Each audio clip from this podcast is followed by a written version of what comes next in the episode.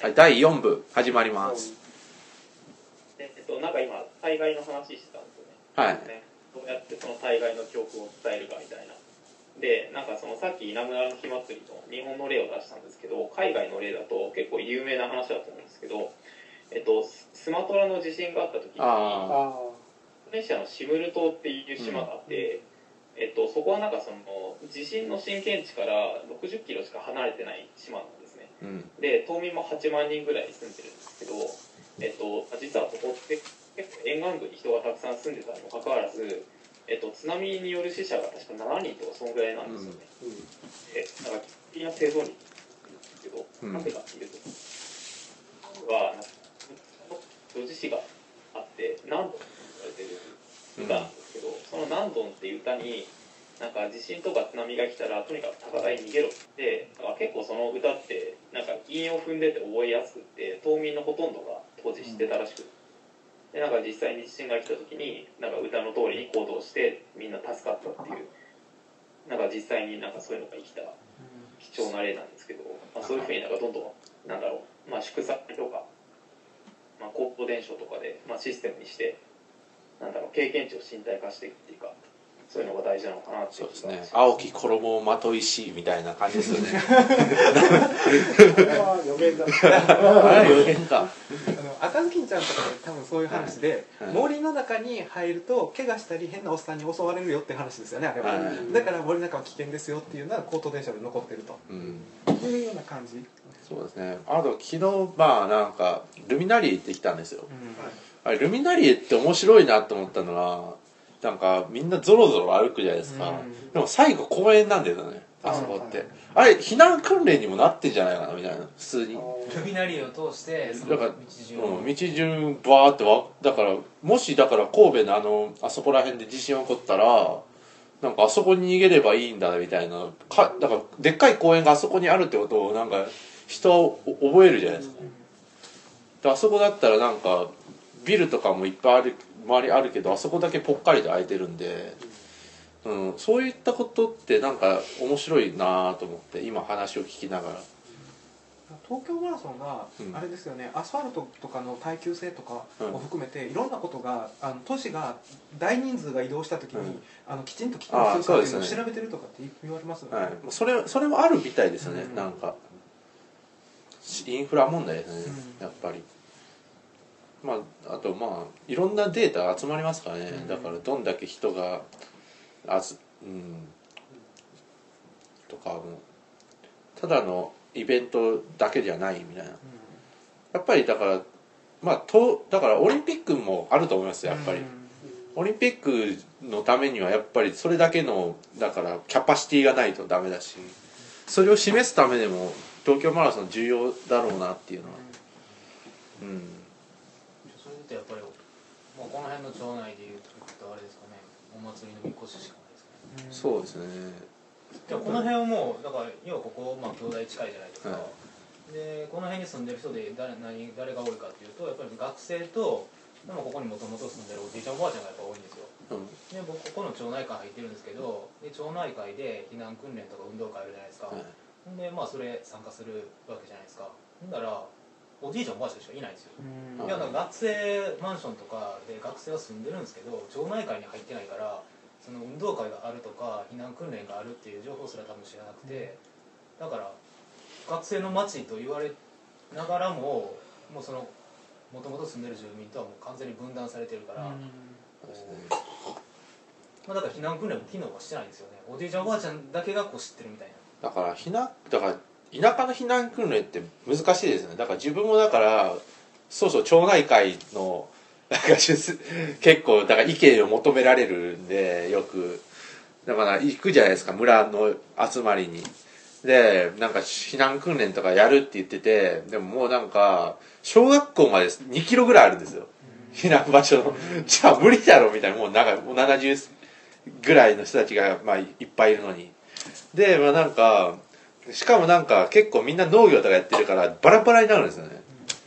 でなんかそんなところで避難訓練しても自分あんま意味ないんじゃないのって普通に言ったんですね。それよりもなんかみんな携帯使えるようになった方がいいんじゃないのかなみたいな。なんか携帯でメールとか送信するなんか訓練とかした方がいいんじゃないのかなみたいな。みんなだって小学校までの行き順なんてみんな知ってるでしょみたいな。それよりもなんか、うん、そういったなんか技術をちゃんと使えるようにした方がなんかいいんじゃないかなみたいな。やっぱり震災でもだからおばあちゃん助けるために戻った死んだ人とかが結構いるみたいだしうん。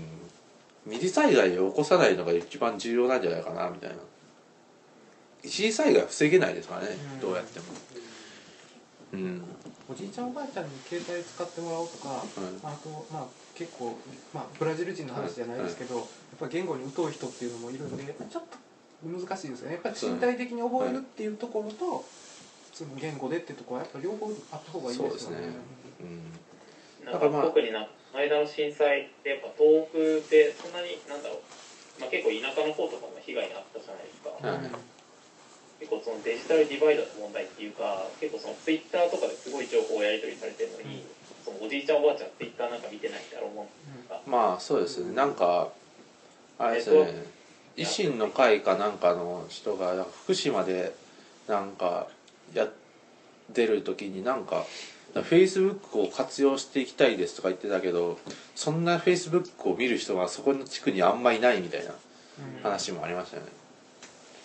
うん。やっぱりな最終的には身体なのかなって気がしててだからこの間のシンポジウムではひたすらやっぱりその祝祭の役割があまあ。の強調なんかまあそうですね。だから両方両方使うのがやっぱ大事なんだろうなって。気なんか滋賀県すげえなんか小学生ながらになんか不思議に思ってたのは4年生でまずなんか森林の田舎に行くんですね。なんかなんかそういう施設に。で5年生でなんか海の子とか言って琵琶湖のでなんか一夜明かすみたいなで6年生で出た広島旅行みたいな。なんかそうだ広島旅行とかなんかそういうなんか共同体のなんかんなんか意識みたいのを常にそこで植え付けられてきたような気がするんですよ。ね。うん、あと、うん、なんだろうな。だから広島絶対行くっていうのはやっぱり戦争の話も絶対滋賀県のしなんか原爆とかの怖さみたいのを伝えるためにあるんだろうし、うん、そうなんですよね、まあ、まあ避難訓練はだから要するに新しい人をどうやってその昔からその地域にいる人は結構知ってるわけじゃないですか。あのあとだから今回の津波で亡くなった人の多くは新しい住民だったって話もあるじゃないですか。だから昔の家が建ってるところって基本的に安全なんですよね。新しく家をなんかその津波が来るところに建ててそこにいた人が飲み込まれたみたいな。確かにそうかもしれない、うん。私今枚方に住んでるんですけど枚方新興住宅地の場所って全部この前のゲリラ豪雨で一回沈んでたりするんですよね。だからだからこのニューヨークとかもそうなんですよ。そそういうことになっててやっぱりだから上上里えなんとか大地ですよね。なんか大阪のなんかあの大阪城を中心としてなんかこうあ上町台地か。上町台地のあそこら辺はやっぱ高級住宅地なのはやっぱそこら辺があるんですよね。うん。やっぱ高いところにあるとかそういうなんか本当に地理的な条件が重要だったりするんですよね。うん、うん、しあの3月15日から福島福島じゃない仙台にうん。支援に行っててはい。お手伝いに行ってたんですよ。はい。で、まあ、その時に思ったのは本当にツイッターは便利なんです。はい。あれしか情報が取るものがないから。あのあと、まあ、テレビとかも、まあ、取るも、まあ、ラジオと、まあ、とにかく電波がとにかく飛んできてくれるんで便利なんですよ。で僕にまた20年後と30年後とかに起きれば僕たちまあ気づいたら50ぐらいになってるんではいだいぶメインの世代がそこまで追いついてるんですけど、まあ、その追いついてない世代をどういうふうにその人たちをどうケアするかとかあの、まあ、もっと小さい子供たちそういうの扱えない子情弱の人たちをどう作っていくかっていうのは大事になってくるかもしれないですね。そう情報ををもうを整備するっていうのはすごい大事なことだと思うんですよ。うん。まああと、まあ、どうだから自分は震災研究もしてたのでどうやっても断線するんですよ。もう局所的に、うん。そことかをだからいかに復旧を早くするかっていうところに切り替えた方がいいと思うんだうん。こうん。だからねだからまあデジタルディバイドの問題はある程度は解消するんだろうとは思いますけどね。あと20でなんかあと共通番号制マイナンバー制度とかもあればだから今回だから支援をもらうのにだからいろいろ手続きがいるんだけど本人確認ができないから支援が受けられないってことがすごくあったらしいですね。で今回マイナンバー制度が見送りになったんです確か。確かっていうかまあ今回の国会で中で審議がだからいろいろあったので。それによってなんかねだから次の震災への対策みたいのが難しくなったんですね。なんか結構だからみんな合意してんのに決まらなかった謎のケースだよね。うん。まあ、具体的なケースで言うと例えば500人避難してる場所があって、そこに例えば200個のあの例えば食べ物を送れるっていうふうになった時に普通だったらみんな半分に割ったりとか3つに割ったりとかすると思うんですよ。それは家族ではい。例えば分けるとか。適当にするんですけどそれを受けてくれないんですよ。ああ何ですか？あだから平等に分けれないから。あ普通だったら分けますよね適当に。これを適当に分けて食べるとかするんですけどだから500人だったら500個くださいって。そうじゃないと平等に分けれないんでダメですってまあそれはそういうのを管理してる人がそうそうそう行政側が受けてくれないですね。あだから難しいんですよね。だからうん。だから今回だから自分はこの前震災研究の発表で Amazon 欲しいものリストとか新しいインターネット技術とかの話をしたんですけど、そうしたものって結局アテンションが集まるものにめちゃくちゃ向かうんですよね。でほんでもアテンションが集まらないけど地味だけど大切なものっていうのもあって、もうなんかね公共で間接的ななんか平等な支援とでなんか私的でなんか、えー、と自由な、えーなんかそういうインターネットとかの支援っていうなんか両輪で考えないと結構難しいんだろうなって思うんですよね。うん。まあねそれがなんかねインターネット万歳ともなんかそういう思っててもダメなんだろうなとか思ったり。うん。でその国民国民総番号みたいはい。なやつのなんその決まらない理由っていうのは何なんでしょ今回ごちゃごちゃしたからですねこうなんかいろいろと国会審議とかが何があったんだけどなんかいろいろありましたよね。まあ多分中国とかの問題もあっただろうし。あでも本当に今回決まる予定だったんです。だから次次決まるだろうとは思うんですけど。いやねマイナンバー制度はねプライバシーの問題とかじゃなくてむしろ国民が国家を監視するために使うものなんだと思うんですよね。だからだからサービスを受けるために使う権利なんでプライバシーの問題とは微妙に違うと思うんですよね、うん、まあそれによってプライバシーが侵害される可能性もあるんだろうけどむしろ権利としてのマイナンバー制度っていうのは言われないといけないですよね。それによっていろいろな行政サービスを受けることができる権利として、うん。なんですかね。権利、まあ、っていうのはよくわかるんですよ、なんかまあ、教えてもらえるといいと思うんですけど、あの僕たちって結構月々結構な金額税金あ学生さんはわからないですけど、はい。結構な金額払ってるんですよ、はい。うん、で税金で持ってかれてるんですけどでだから払ってるって意識はすごいあるんですよ。はい。払ってるって意識はあるんですけど権利を享受してるっていう意識があんまりなくて特に若い、えーとまあ、貧しい世代の人とかってそういう意識がないから年金も払ってない人が多いとかって聞いたりするんですけどまあそうですね。まあそういうのはどうなんですかね？だからなんかもっとフィードバック可視化した方がいいんじゃないですかね、うん。結局どんだけそのもうなんかそういうのが全部データとしてだから引き出そうと思えば引き出せるらしいんですよ。今の制度でも。なんかそういうだ自分の情報とか渡してどういうふうに使われてるかみたいなでもそういうのもやっぱりだからそういうせマイナンバー制度みたいに統括できてないからどこどこの職役所行ってみたいな。分割されてて難しいみたいなんで、うん、だからそれをだから一括で管理自分が管理できるようにでき情報を自分で管理できる権利としてマイナンバーセビットみたいなのは重要なんじゃないかなみたいな、うん、うん、あなんかそのさっきのプライバシーの問題で、うん。いやなんか翔平さんの言う通りだと思うんですけどなんかいやなんかすごいベタな批判をしちゃうとあその、はい。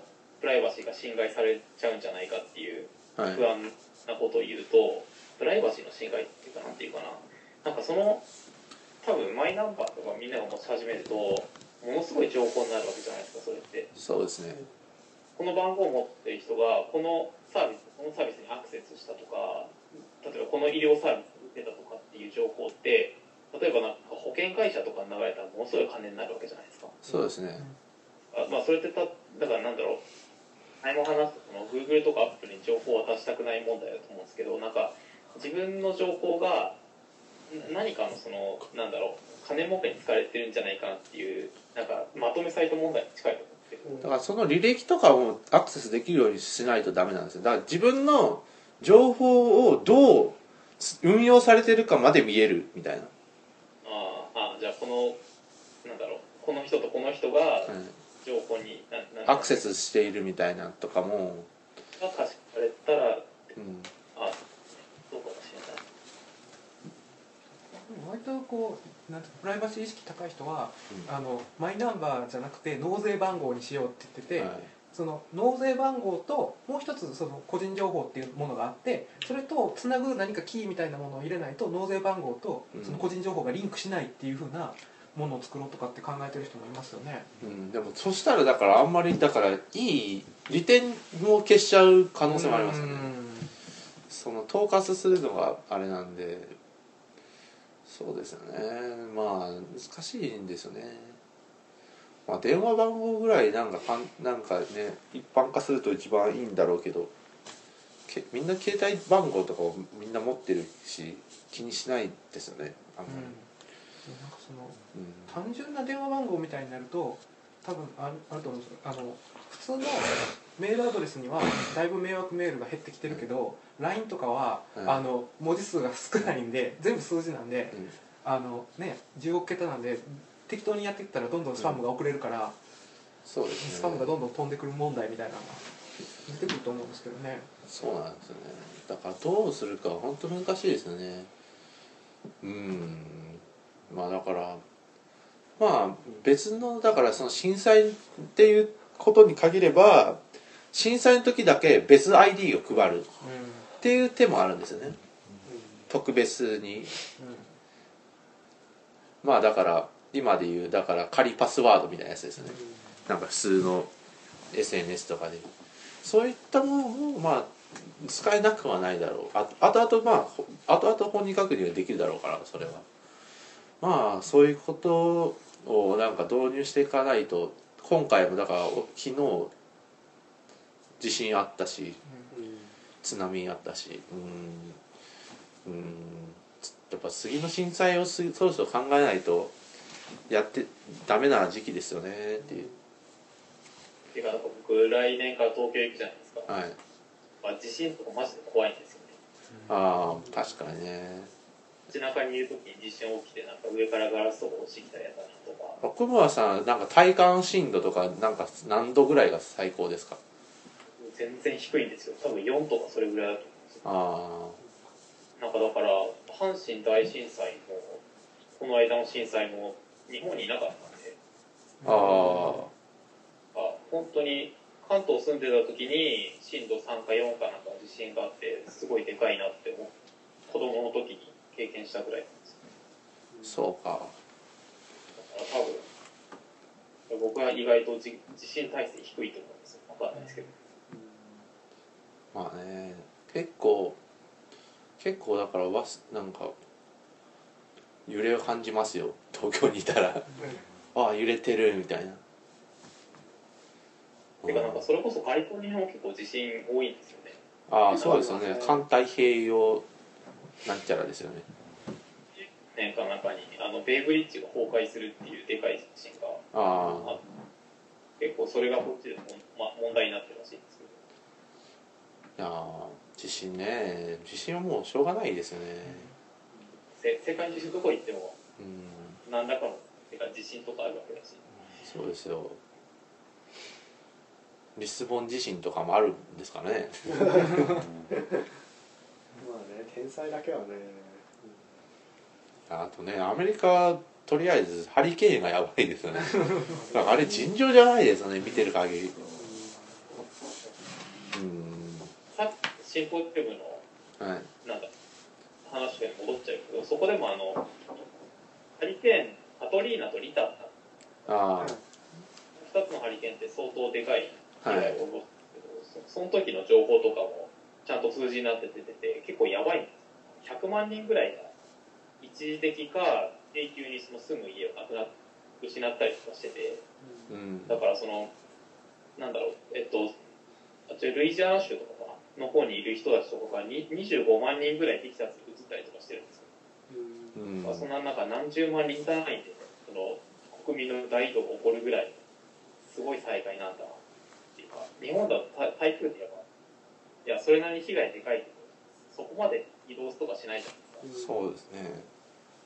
やっぱすげえなといやーとてつもないですね。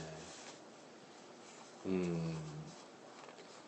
なんかそこはつもうなんか津波とかよりもなんか恒常的に来るからす結構あれですよね。本当に深刻ですよね。な年何年かに1回来ますからね絶対あの規模って。うん。その結構そういうことってその私はその仙台行った時はすごい感感じたっていうか阪神大震災と,、えー、とその東東北沖地震ですか？あの違いは阪神大震災は結構家が壊れてた印象があるんですけどああ。の311の時はあんまり家が壊れてるって印象がないんですよ。壊れてる地震で壊れたって感じじゃなくてほとんどの家は津波で壊れてるって感じそうんか川沿いの家が全部壊れてるんですよ。うん。なんですけどまあその東北新幹線とか東北高速道路っていうのがあの堤防の役割をしててそこから、えー東側ですか？は、あの結構家が壊れてるっていう印象があるんですけど西側はもう全然地震ではあんまり家が壊れてるとかっていう印象はなかったですね。そうですね。まあだからみんなだから耐震とかはすごい気を使ってるんですかね。ね。東は結構揺れるじゃないですか、うんはい、あとだから、えーだから新潟の地震とかでもだからそういうのはすごい、うん、だからそんなにあれですよね。被害的にはうん、うん、だからなんか津波とかが一番あれですよね。うん、ああとはまあなんかだから家はこうあ家はあんま壊れないんだから,、だからこういうなんかね物がボーンと来るのが一番怖いですよね、うん、本棚とか。やっぱ気をつけますよね、そこは、やっぱ本棚は壁につけるべきでしょ。そうそうそう、はいいや本当そうですよね。もうねあの本棚は本本を上に積み上げることによって突っ張り棒の効果をは 本棚が倒れてこないように。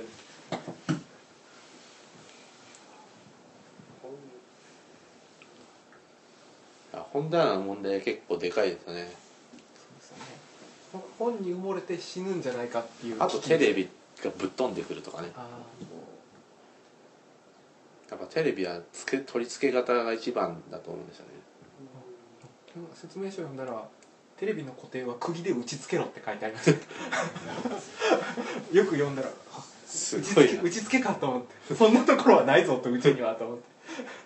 あまあ、それこそそれに関しては学生はだからあんまりこう壁にこう打ち付けれないんですよね。そうですよね。ね。賃貸ですもんねいややっぱアメリカの賃貸はだからもうなんか結構自由にやってますよね。なんかこれこそまたセックスザシティ セックスザシティ壁ぶち抜いてるじゃ思いっきり。ドーン。そういうイメージありますよね。なんか壁ぶっ潰してるイメージありますよアメリカ人。なんか。いやなんか常にこうなんか長いローラーで壁塗ってるイメージ。ああ確かに。引っ越してきた人がまず塗ってるんですよね。フルハウスとかね思いっきりやってますからね。屋根裏あれは自分の家だけど。いやなんか家改造しまくってますよね。とりあえずアメリカ人、そうですね。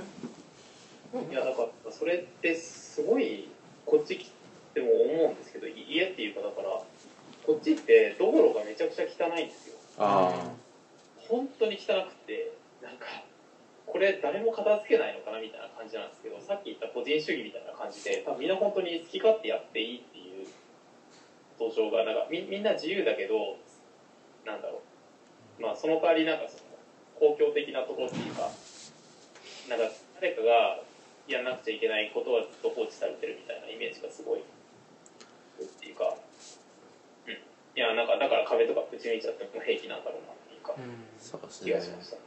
あれいつも思うけど壁ぶち抜いたらやばくないのかなっていつも思ってたんですだからあれってなんかすごい設計とか大丈夫なのかな？みたいな。日本みたいに地震を考慮してないんで。ああそういうだから別に多少ぶち抜いてもいい。アメリカの建築はあの柱を中心にした建築じゃない多分 2x4 なんであの横の家の両端がしっかりしてれば多分なんとかなるかな。多分家が家を支え真ん中ぶっこ抜いても多分何の問題もないからねすごいなと思っていつもなん。かまあだからあれはあんま日本でやらない方がいいってことですよね。まあだから多少壁に取り付ける程度の方が。うん。だからね。字って本当になんだろうなんかなんかしっかりしてるのか適当なのかよくわかんないんですよ。人は基本的にみんな適当って言うすぎるんだけどでもさっき言ったそのポルノとかお酒とかっていうのはものすごい徹底してゾーニングしてるしよくわかんなかった。だからシステムがあれですね。頑張ってんですね。とりあえずあ本音を言うと早く日本帰りたい。で すああそうですね。なんかいやなん何度海外に行っても思うけどだから世界で一番住みやすい都市だと思うん都市っていうか、うん。なんなんですかね。あんなにインフラがちゃんとしててね。なお互いのために何かしてる国ってそんなにないと思うんですよ。うんそうなんですよね。なんか不思議なんですよね。その違いが。まあアメリカとりあえずいいなんかフルハウスはいいですね いやね自分はフルハウスのようなかあれですよね世界を作りたいですね。えどんなどんなどんな世界？でフルハウスでその題名は聞いたことありますけど。でフルハウスはだからフルハウスはだからあれですねだから男3人娘3人ですね。おだからおお母さんがお母さんがいない母さんが死ん死んじゃったんですよ。ででまあなんか老いの老いっていうかだからその妻の弟のジェシーとあと友達のあれジョーイってジョーイ・グラッドストーンと 3, 三人で子育てする話なんですけどもうね号泣ですよとりあえず。もうなんかもう毎話毎話めちゃくちゃいいこと言ってますからね。いやね日本日本あれを目指すべきですよ。なんかかか片親がいなくてもなんか育ててる子供をまあそうだよね。しかもなんかそこの的な何？シェアハウスあれシェアハウスみたいなもんですからね、うん。うん。なんか S 級本でなんか子育てをもうちょっと分担しないといけないんだみたいなこと言ってたじゃないですかそうですね。だから子育てだなんかやっぱり自分は思うんですけどやっぱりなんかおじいちゃんおばあちゃんと同居するのが一番じゃないのかなって子育てとかの問題って。それはなんか嫌なんだろうけどやっぱり。うん。でもだってだからおじいちゃんとかの余剰な労働力を子供子育てに回せるし。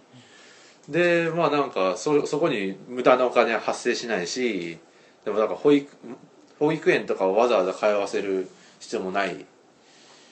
なんかそうでおじいちゃんとかのボケ防止もつながる。なんかいいことしの方が多いんじゃないかなって思うんですよね。煩わしさとかよりも。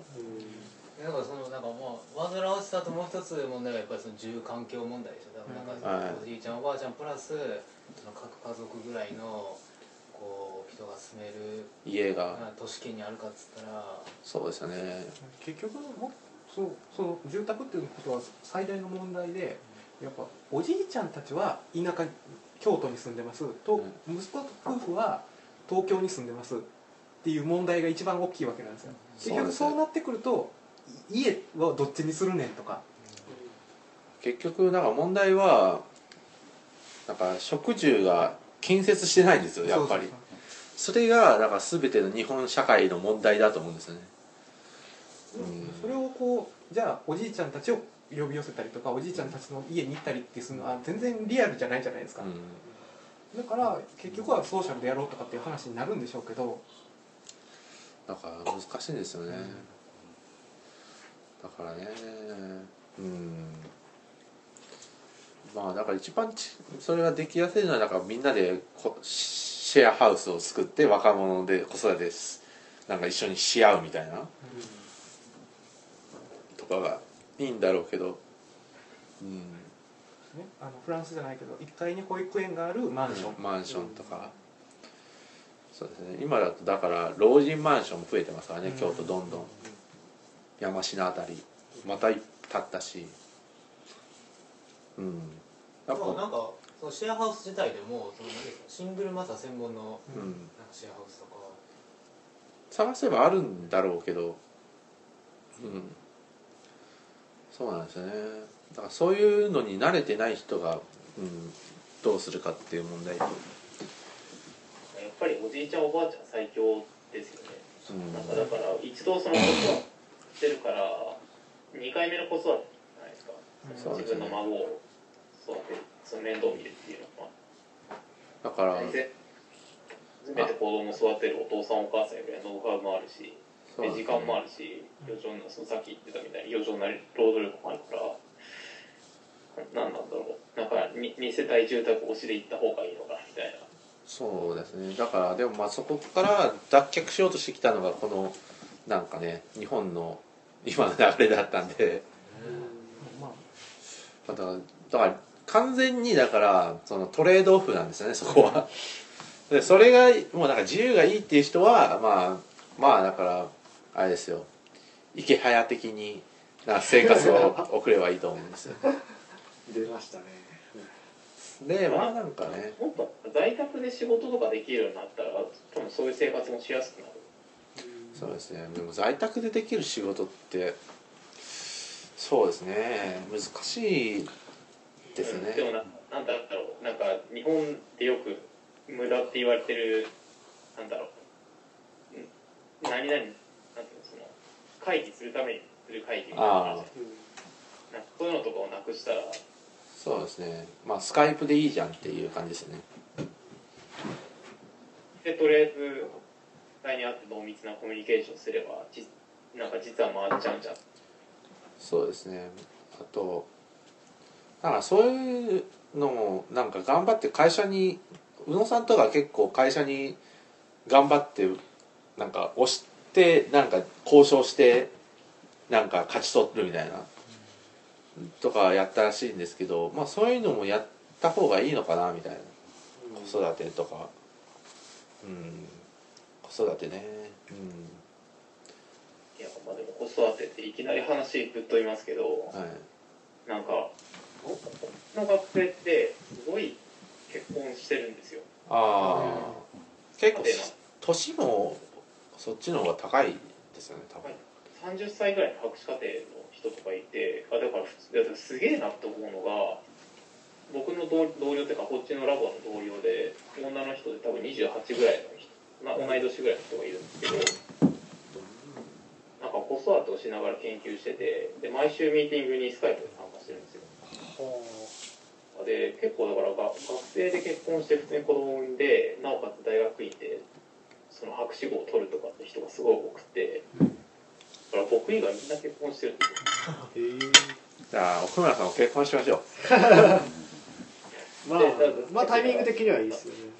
そこになんかその2人その同僚がカップルできててあるいはその夫婦できててそれぞれ子供も連れてきてたんですね。うん。なんかだからすげえなって思いましたよそうですね。なんか結構。だからこれを許容できるようになるんだろう。意外と知られてないことなんですけど学生結婚して子供を産むと学費が安くなるかタダになるかあるんですよね。そういう制度とか。えこっち？え日本で。あそうなんですか。友達だから学生結婚して子供産んでたんでなんかそういう制度があるっていうことを自分はそういうなんかその知らなかったんですけどそれで知って。それはなんか早稲田かなんかですねそれは、まあ、そういうのも実はあるんですよ。確か。まあよくわかんないですけど。でもだか学生結婚するとやっぱり就職に厳しいっていうのが一番あれなんだろうなっていう。やっぱ結婚してる人とかはなんか結構難しいですね。うん。やっぱ就活が一番のネックですよ。日本の全ての構造において。就活問題始めますか。あそうですね。じゃあちょっと就活問題前に